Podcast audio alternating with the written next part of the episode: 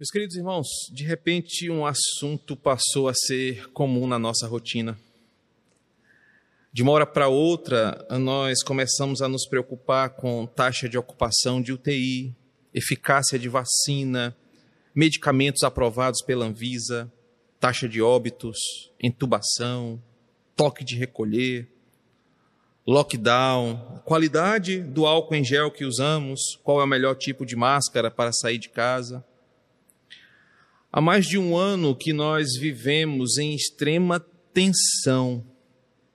Uma tensão sobre se nós viveremos, se morreremos, se seremos contaminados, como será quando nós nos contaminarmos. Temos ouvido histórias de pessoas que morreram, parentes próximos que estão partindo, entes queridos que estão sofrendo, vizinhos, conhecidos, amigos de infância. Estamos rodeados pela morte por todos os lados. E agora parece que ela está cada vez mais perto de nós.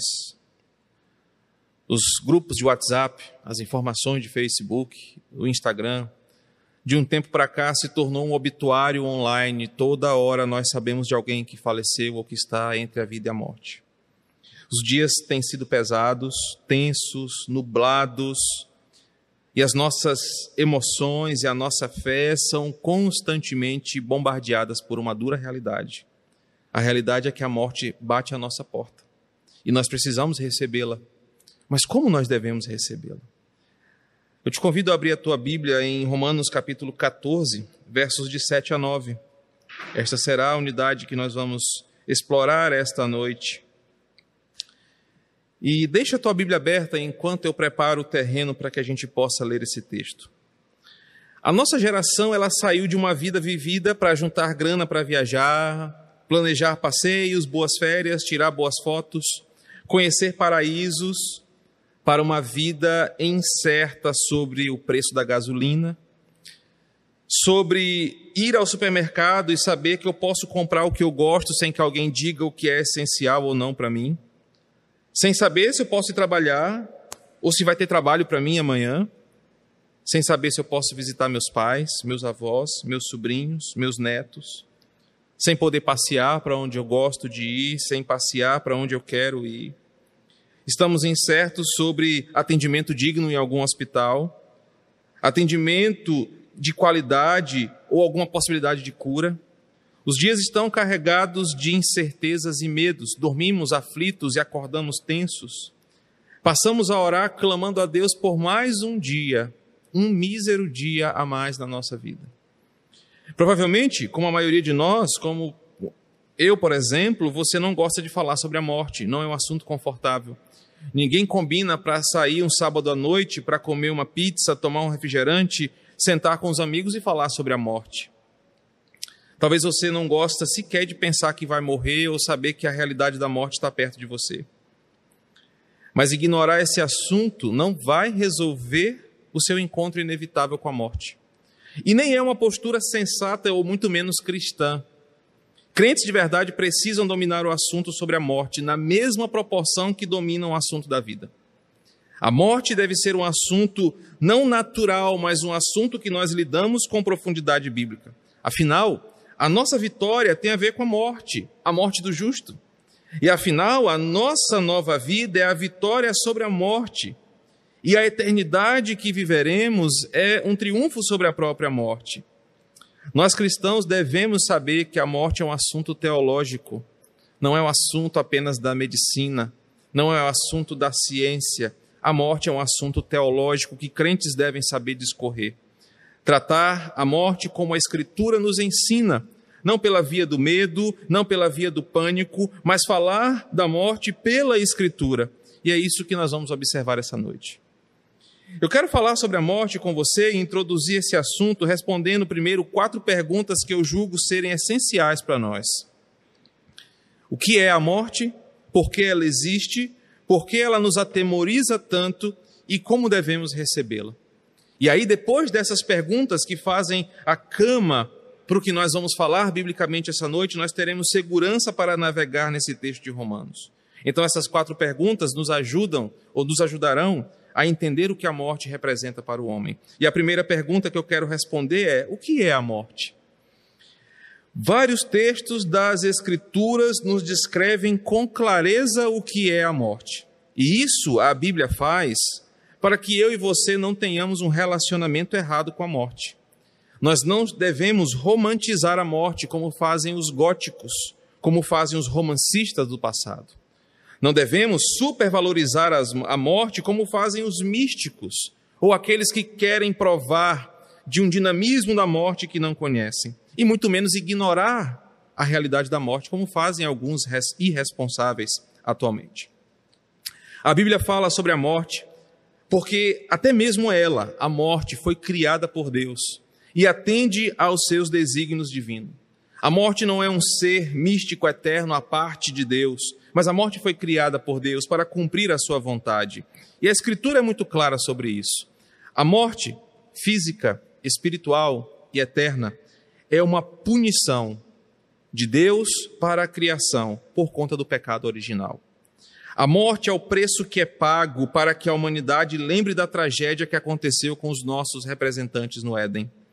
Com a queda, tudo passou a deteriorar, a sofrer, a degenerar, a ter um fim. Por vezes doloroso e por vezes um fim muito sofrido. A própria Bíblia diz em Romanos 6, 23 que o salário do pecado é a morte. Portanto, a morte é uma consequência da decisão do homem pelo pecado. Ela foi sinalizada por Deus como uma prevenção. Deus falou: não pequem, não façam, para que vocês não morram. Mas ainda assim ela foi escolhida pelo homem, e por causa do seu pecado, a morte é um lembrete diário da nossa miséria. Isso está lá em Gênesis 2,17. Como disse o pastor Wayne Gruden certa vez, a morte nos alcança diariamente como resultado de viver em um mundo caído. A morte existe porque o mundo caiu. A morte não é algo natural. A morte física, pela via do sofrimento e da dor, não fazia parte da condição humana original. Ela é algo estranho em um mundo caído e só existe por causa do pecado. Trata-se de um inimigo, um algoz que nos lembra a miséria da nossa condição caída. A morte é uma lembrança para nós, para mim e para você, de que um dia nós caímos em pecado lá no Éden. É a consequência dos nossos atos representados no primeiro casal. Eu preciso reforçar que, como estudante de teologia, eu não acredito que nós seríamos imortais. Deus não nos criou para a imortalidade, e isso não há fundamento bíblico. Ou que viveríamos para sempre caso não houvesse o pecado original. Mas como a própria Bíblia diz, sem o pecado nós teríamos à nossa disposição a árvore da vida, como está em Gênesis 3, 22. E nós não seríamos proibidos de consumir o seu fruto para assim viver eternamente. Sem o pecado, o homem não foi criado para ser imortal, mas no acesso à árvore da vida e provando do seu fruto, ele viveria para sempre. Nossos primeiros pais foram criados necessitando desta árvore para viver eternamente. A chamada imortalidade contingente, como alguns teólogos afirmam. Mas então, com o pecado, fomos privados desta árvore e nós não somos mais imortais ou com a possibilidade de provarmos deste fruto e vivermos para sempre. A morte, então, não é uma incapacidade de Deus de nos manter vivos quando pedimos que Ele faça alguma coisa em nosso favor. Não, a morte não é a vitória do mal sobre o bem. Ela não é um, um prazer de um Deus sádico que vê os seus filhos sofrendo e não pode fazer nada. A morte não é algo encantador, romantizado, ou a solução dos problemas para uma vida aflita. Como escreveu certa vez o conselheiro falecido David Paulinson, a morte nunca será uma amiga. A morte é a perda final de todos os humanos. Ela não é o que originalmente Deus planejou para a sua criação, mas por causa do pecado, ela existe, ela é o inimigo que nós não conseguimos vencer naturalmente teologicamente, então podemos ver que a morte é uma separação temporária daquilo que Deus criou de forma inteira. É na morte e na dor da morte que carne e espírito se separam temporariamente, como diz Eclesiastes 12, 7. É uma separação que tenta humilhar aquilo que Deus criou, e por isso que uma das dádivas do reino de Deus é a ressurreição e glorificação dos mortos, para que novamente carne e espírito, material e imaterial, homem exterior e homem interior, se unam agora de forma gloriosa e vivam para sempre com o Senhor. A morte é essa separação temporária daquilo que Deus criou por inteiro para nos lembrar de onde caímos. A união eterna entre esse corpo glorificado é uma lembrança que a Bíblia também nos dá para aqueles que estão em Cristo, para aqueles que creem em seu nome. E por que, que a morte existe, já que ela é tudo isso descrito até aqui? A morte existe para nos fazer sentir na pele a consequência de desobedecer à lei de Deus. A morte existe para que você sinta na sua carne o pesado dano causado por desafiar o governo de Deus e a sua santidade. E eu não falo do desafio pontual, mas eu falo do desafio como raça. Em Adão e por um homem a morte veio, e esse desafio ao governo e à santidade de Deus trouxe sobre os seus descendentes esse amargo sabor de saber que ela nos é uma lembrança, uma consequência de onde caímos. A morte é uma penalidade. A morte é o açoite que estala em nossas costas, lembrando do nosso pecado. E ela não cessará de mostrar as suas garras até que o pecado seja extinto por completo na ocasião da segunda vinda de Cristo. A penalidade do pecado com a qual a morte puniu o homem no paraíso foi a, verdadeira pena de morte. Essa sim é a verdadeira pena de morte. A penalidade de agora o que fora criado para desfrutar do Senhor para sempre, passar pela dor da morte e do sofrimento. A morte existe por causa da nossa desobediência. Nós atraímos a morte para nós. Nós chamamos a morte para perto de nós quando desafiamos o Senhor e a sua santidade. Não apenas física, mas total. A morte do homem completo que resulta na separação da eterna graça de Deus. Essa morte, ela entrou no mundo por meio do pecado e por isso que ela está entre nós. É o que diz em Romanos 5, versículo 12. E por que, que a morte nos atemoriza tanto, então? Meus irmãos, a morte nos atemoriza. Porque ela existe para que os homens possam se deparar com a finitude da sua existência e buscar em Deus o sentido real da vida. Eclesiastes capítulo 7, versículos 2 nos diz isso.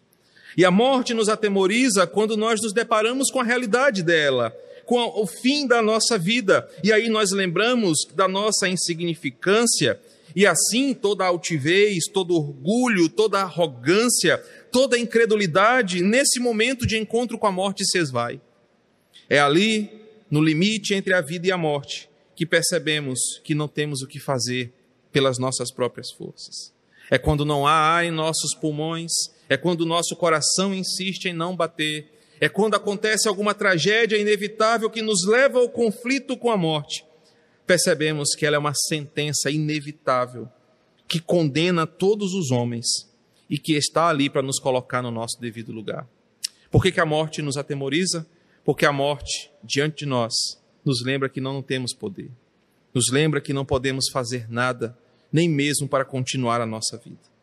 A morte nos mostra que nunca seremos deuses, a morte nos mostra que não somos inabaláveis, que não somos imunes ao sofrimento, por mais crentes e piedosos que somos. A morte não é algo que se compara ou que age de acordo com o meu caráter ou a minha reputação. Pessoas de bem morrem da mesma forma como mal, mal caráteres morrem todo dia. Pessoas de bem, pessoas de mal, homens, mulheres, crianças, jovens e adultos, todos morrem, porque a morte nos lembra que longe de Deus e da sua graça maravilhosa, estamos sofrendo desde o dia em que nascemos, até o nosso último suspiro aqui. Ela nos atemoriza porque a morte também é uma questão de fé, de confiar no que tem após dela, de confiar o que tem sobre o que tem do outro lado, em confiar que após o encerramento da vida aqui, ela vai continuar pela eternidade. E esse é um ponto porque a morte é uma questão de fé. A morte nos atemoriza porque apesar de termos as certezas bíblicas que existe uma vida após a morte, de termos relatos concretos de homens que viram o outro lado, como por exemplo o próprio apóstolo Paulo, que foi até o terceiro céu e viu coisas que ele não pôde nos contar, nós insistimos em nossa incredulidade. E mesmo sabendo das verdades bíblicas, nós somos atemorizados porque somos incertos, inseguros sobre o nosso futuro. Nós somos apegados demais às coisas que nós temos aqui, apegados à vida que temos aqui, e às vezes tirar isso de nós, que parece ser a melhor parte da nossa existência, nos deixa atemorizados. Mas, querido, não é bem assim. A Bíblia nos dá certezas claras sobre a vida após a morte e o destino final de ímpios e crentes. Os ímpios, sim, devem temer a morte. Os ímpios, sim, devem se desesperar quando a morte bate à sua porta, pois após ela é aí que o verdadeiro sofrimento vai começar. O fim da vida do ímpio, as suas agonias finais, o seu sofrimento final é apenas um prelúdio de todo um tormento eterno que irá cair sobre eles na eternidade. O ímpio, sim, deve temer a morte, porque ela é apenas o começo de um sofrimento pior que não terá fim.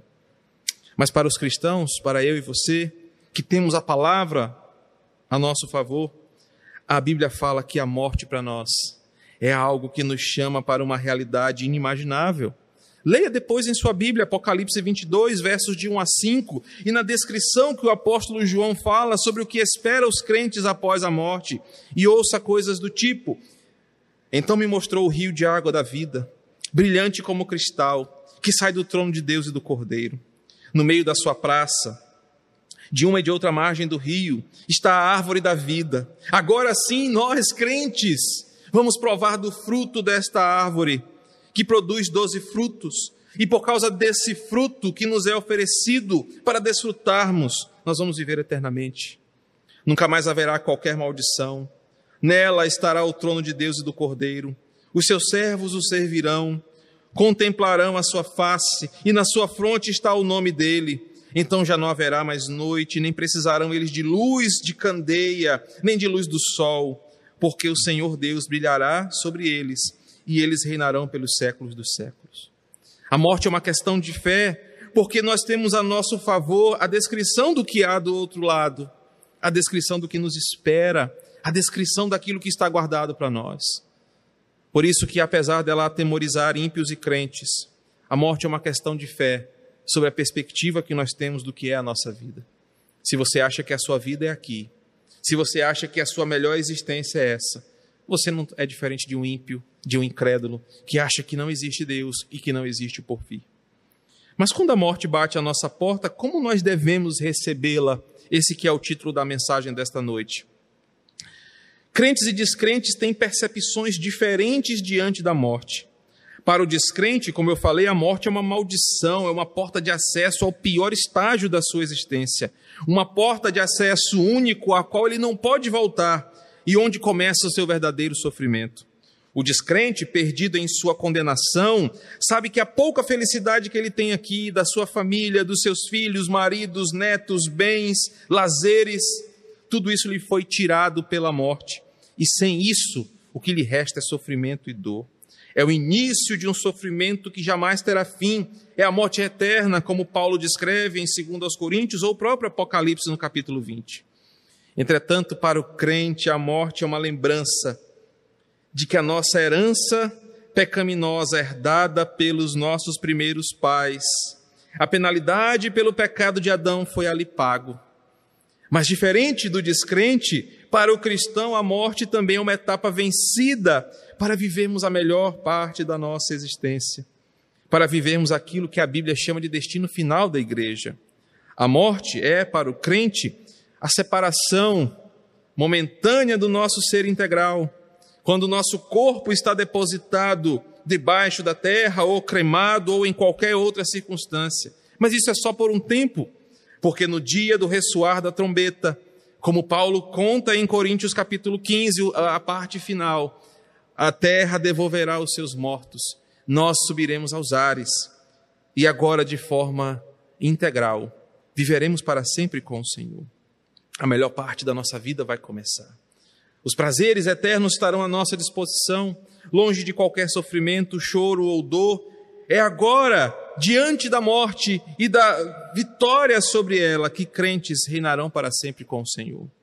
Por isso eu concluo que a morte é a mesma como uma realidade física para todos os descendentes de Adão, ímpios e crentes. A morte será essa experiência dolorosa, será essa experiência única, traumática para todos nós, independente de sermos crentes ou não. A morte nunca é doce, a morte nunca é suave, a morte nunca é bela fora dos contos fictícios ou dos romances. Mas a diferença não está no jeito que morremos, a diferença está na vida que vivemos e na forma como entendemos o que nos espera após a morte. Se achamos que não há nada além dessa vida, nós somos os mais miseráveis dos homens, como Paulo já disse. Se não fomos reconciliados com Cristo, o que nos aguarda é ainda pior do que a própria morte. Mas, meus queridos irmãos, se estamos em Cristo, a morte, apesar dessa experiência dolorosa, é só mais uma etapa que me aproxima do meu Redentor. Ela é só uma, mais uma etapa vencida para que os meus olhos contemplem aquilo que a Escritura revela. Por isso que diante dessas respostas iniciais, e hoje talvez ocupando um pouco mais de tempo do que usualmente eu utilizo nas preleções da noite, eu quero apresentar para vocês, olhando para Romanos capítulo 14, dos versos 7 ao 9, como nós devemos lidar com a realidade da morte quando ela bate a nossa porta. E a primeira verdade está no versículo 7, quando Paulo diz assim: Porque nenhum de nós vive para si mesmo, nem morre para si. O contexto aqui que Paulo escreve essa verdade está é, tá falando basicamente sobre o tema da consciência e da liberdade cristã que estava sendo colocada em xeque ali na situação de todo o texto. O problema aqui, segundo o pastor R.C. Sproul, é, as pessoas estavam forçando outras a fazerem algo que a sua consciência o acusava. Era uma questão de sensibilidade cristã. Era uma questão que fazemos ou não as coisas para o Senhor. Mas é exatamente nesse gancho, nessa ponte, que eu consigo aproximar o texto para falar sobre morte. Porque quando eu estendo esse tema apresentado por Paulo para o aspecto da morte do cristão, percebemos que o ponto é o mesmo. Devemos ensinar esse mundo através da nossa vida, e compreensão da nossa finitude de que tudo o que fazemos, quer seja viver, quer seja morrer, deve ser para a glória de Deus. E é por isso que o que devemos pregar e viver é exatamente esse ponto de que, com a consciência que nós não somos donos da nossa vida, nem da nossa morte, quer vivamos, quer morramos, nós vivemos para o Senhor. É isso que Paulo apresenta no versículo, porque ele diz: nenhum de vocês ou nenhum de nós vive para si mesmo nem morre para si mesmo, porque em vida o evangelho é essa renúncia de controle da minha vida. Eu não vivo mais para mim. Eu sou do meu Senhor e ele me conduz para onde ele quer. Ele me conduz para onde ele quer que eu vá e a minha vida está à sua disposição. Enquanto em vida eu renunciei o controle do que eu achava que era a minha vida e disse: Senhor, eu confio no teu governo. E eu confio no governo de Deus não apenas nas coisas que Ele manda eu fazer, mas também no tempo da minha existência. Esse governo divino tem total poder para decidir os rumos, para onde eu vou, o que eu farei, mas também quanto tempo de vida eu, te, eu terei. Dizer que eu vivo para Deus, já que eu não vivo para mim, significa que eu agora confio em Deus, até mesmo no encerramento de uma vida que é dele. Quando compreendemos isso, essa compreensão muda nossa perspectiva sobre a vida humana e sobre o nosso falso poder de fazer com que a vida se estenda mais do que o autor da vida planejou. Muitos querem viver um momento a mais, muitos querem viver mais um pouco, muitos querem não morrer e não enfrentar a morte, mas se esquecem de que nós não vivemos para nós mesmos. Paulo diz: quem comanda a nossa vida não pediu a nossa opinião, sobre para onde ele nos levaria e quanto tempo viveríamos. Quando compreendemos que não somos donos do nosso destino, quando nós compreendemos que a nossa vida não está sob nosso controle, muito menos a nossa morte, tudo faz sentido. Quando entendemos que é debaixo da vontade de Deus que nós somos governados. Agora, Tiago capítulo 4, versículos 13 a 15, parece fazer sentido, porque Tiago diz assim: Vós não sabeis o que sucederá amanhã. O que é a vossa vida? Sois apenas como neblina que passa. Aparece por um instante e logo se dissipa. Em vez de dizer, que faremos tal coisa amanhã, é o que ele fala no versículo 13. É melhor dizer: se o Senhor quiser, não só viveremos, mas também faremos isso ou aquilo. O versículo 7 nos ensina que nós devemos receber a morte quando ela bater a nossa porta, com essa consciência de que nós não somos donos da nossa vida e muito menos da nossa morte. A nossa morte e a nossa vida estão confiadas nas mãos daquele a quem uma vez nós entregamos não apenas a nossa religião, mas a nossa existência. O segundo ponto está no versículo 8, quando Paulo diz assim: Porque se vivemos, para o Senhor vivemos, e se morremos, para o Senhor morreremos, ou morremos. Quem quer, pois, vivamos ou morramos, somos do Senhor. E a segunda forma, o segundo aprendizado de como devemos receber a morte quando ela bate à nossa porta, é tendo a certeza pelo que nós vivemos e em quem nós morremos. Ela é uma consequência do primeiro ponto. O primeiro ponto me leva a perceber que eu não sou o dono da minha vida e nem da minha morte. O segundo ponto é, eu tenho que ter certeza pelo que eu vivo e em quem eu morro. Certa vez eu ouvi uma frase e busquei na minha memória de onde eu ouvi essa frase, se foi uma heresia que o Júnior pregou, se foi alguma coisa que alguém falou num programa, mas a frase era assim: só é verdadeira vida a vida que é vivida com real propósito. Como é uma frase de coaching e não de um teólogo, eu já descartei o Júnior, porque o Júnior é teólogo e não é coach. Mas eu ouvi essa frase e fiquei, cara, essa frase é uma frase que dá assim, muito ânimo para gente, né? Vou até repetir. Só é verdadeira vida a vida vivida com real propósito. Sabe, se eu fosse aqueles pastores coach, né, que anda pelo púlpito falando e ou está sentado numa cadeira e tudo mais, talvez eu conseguiria tirar de você alguma inspiração. Mas eu optei pelo caminho da fé reformada, por ser fiel à Escritura, e quando eu ouvi essa frase, eu me fiz uma pergunta: mas pelo que que eu vivo que vale a pena viver? Pelo que que vale a pena estar vivo mesmo? Qualquer resposta que você apresente agora para si mesmo, que não seja eu vivo para que Cristo seja conhecido através do meu testemunho, será uma resposta pequena, tacanha, mesquinha, não será uma resposta cristã. Só é vida, eu corrijo a frase, a vida vivida para Deus, para a sua glória. Essa é a razão para a tranquilidade do apóstolo Paulo diante da sua iminente execução em 2 Timóteo. Paulo diz que ele viveu, mesmo que uma pouca parcela da sua vida, nem sempre Paulo foi crente, mas ele viveu para Deus, ele viveu em Cristo, no poder do Espírito Santo. Foi quando Paulo entendeu: eu vivo para Deus e por isso vale a pena estar vivo, ou por isso vale a pena viver, é que Paulo pôde dizer com tanta serenidade, antes da espada romana, da gladius romana, decapitar a sua cabeça. Eu combati o bom combate, completei a carreira, guardei a fé. Querido, às vezes as pessoas pedem para viver um pouco mais. Às vezes as pessoas pedem para viver um pouco, para viver muito, mas a pergunta é: para que você quer viver mais? Para pecar mais? Para trabalhar mais? Para comprar mais coisas? Para gastar mais? Para alimentar os seus caprichos por mais tempo? Para adorar os seus ídolos? Para se afundar nos seus pecados? Para que você quer viver mais? Pelo que você vive? A vida só vale a pena, irmão, se for vivida para o Senhor se for vivida para a sua glória. E é nessa condição que Paulo diz no versículo 8: Olha, se eu vivo é para o Senhor que eu vivo. E em determinados momentos da sua divina providência, Deus quer que a nossa vida seja curta aos nossos olhos, mas suficiente de acordo com os seus escritos. É nessa mesma perspectiva que o mesmo Paulo nos leva a pensar em quem nós morremos. Paulo sabe que a morte do ímpio em sua impiedade é uma tragédia e um tremendo sofrimento.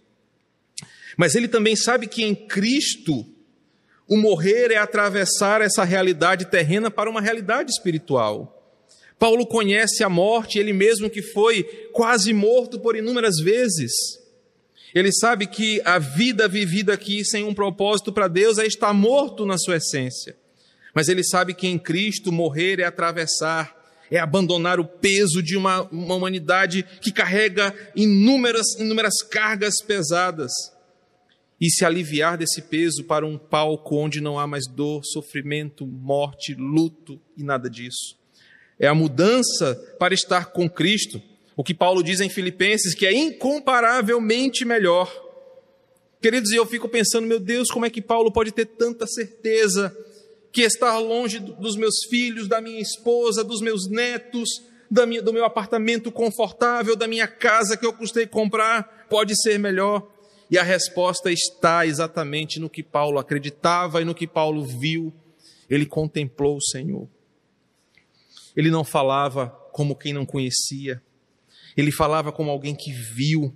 E depois que Paulo teve essa visão do céu, das coisas que ele foi que foram reveladas a ele na carta aos Coríntios, que ele não pôde contar para nós, Paulo ficou em crise. Eu quero estar com Cristo, mas eu quero estar aqui para servir vocês mas ele sabe que estar com Cristo é incomparavelmente melhor.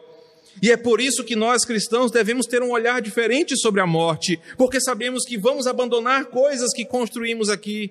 Talvez você não sinta mais o cheiro da sua esposa, não sinta o abraço dos seus filhos, não desfrute dessas paisagens paradisíacas do mundo que Deus nos deu. Mas, queridos, há algo melhor nos esperando, algo que nem olhos ouviram, nem ouvidos ouviram. E assim como o próprio Cristo disse, certa vez para os seus discípulos: Eu sou a ressurreição e a vida. Quem crê em mim, ainda que morra, viverá. E todo o que vive e crê em mim não morrerá eternamente. O segundo princípio que Paulo nos ensina aqui é que se nós vivemos para o Evangelho, aí para a glória de Deus, a nossa vida vale a pena até o último minuto. Mas se nós sabemos em quem estamos, morrer também vale a pena. Morrer também é uma dádiva, porque nós estaremos com a verdadeira vida ao nosso dispor, como diz João no capítulo 11, versos 25 e 26. O verso 9 nos ensina que a morte deve ser recebida por nós cristãos, sabendo que o nosso Cristo é Senhor sobre vivos e mortos. Versículo 9.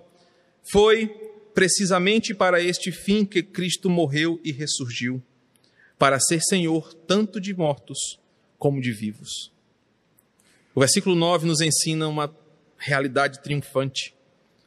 Mortos que continuam mortos por causa da sua desobediência e condenação eterna, nunca saberão o que é a vida. Por isso, estamos vendo muitas pessoas morrerem, é verdade. Os números são assombrosos. Nós estamos lidando com uma terrível expansão deste vírus que está alastrando famílias, devastando lares. Mas muitas dessas pessoas são mortos que nunca provaram a vida, porque estão em desobediência e condenação eterna. Mas que ainda assim, mesmo mortos, terão que provar coisas ainda piores. Para o ímpio, a morte é pior, porque anuncia o que há de vir pior. Mortos que continuam mortos e que morrerão eternamente mas ainda assim terão que, contra a arrogância do seu coração, reconhecer que Jesus é Senhor sobre eles. Só que agora não mais para o arrependimento, não mais para a salvação, mas com ranger de dentes de ódio, dizer: Senhor, eu te odeio, mas eu tenho que reconhecer que o Senhor é Senhor sobre tudo. E agora no inferno, lançados eternamente no juízo divino, ainda assim reconhecerão pela dor que Jesus é Senhor sobre mortos. Mas também o versículo 9 nos fala de mortos que ganham a vida eterna em Cristo. Queridos, e como eu oro constantemente, Senhor, o Senhor já me tirou da morte para a vida uma vez. O Senhor já me tirou da morte espiritual. Quando eu decidi dar fim na minha vida, o Senhor me deu uma nova chance. Com esse chamado do Senhor que me libertou do império das trevas que me tirou do lamaçal do pecado, eu já ganhei a vida eterna. Mortos que ganham a vida eterna em Cristo, que receberão dos braços do seu Pai, do seu Criador, a dádiva da vida eterna. Seremos vivos que viverão a verdadeira vida continuada, com Deus na glória, sendo vivos eternamente com Ele. Como nós devemos receber a morte, esse é o terceiro ponto, sabendo que Cristo é Senhor sobre tudo e sobre vivos e mortos ele será adorado, ele será reconhecido e ele cuidará dos que são seus. Eu quero concluir apenas com uma frase, onde eu exponho o meu coração diante dessa pequena reflexão para nós essa noite.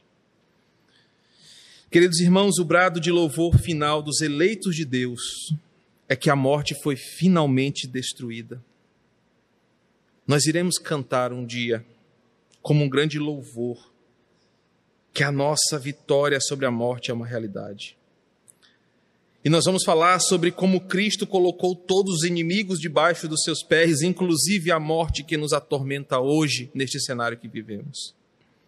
O fim da história para os crentes não termina com um caixão lacrado debaixo da terra, não termina no incinerador numa urna que junta as nossas cinzas.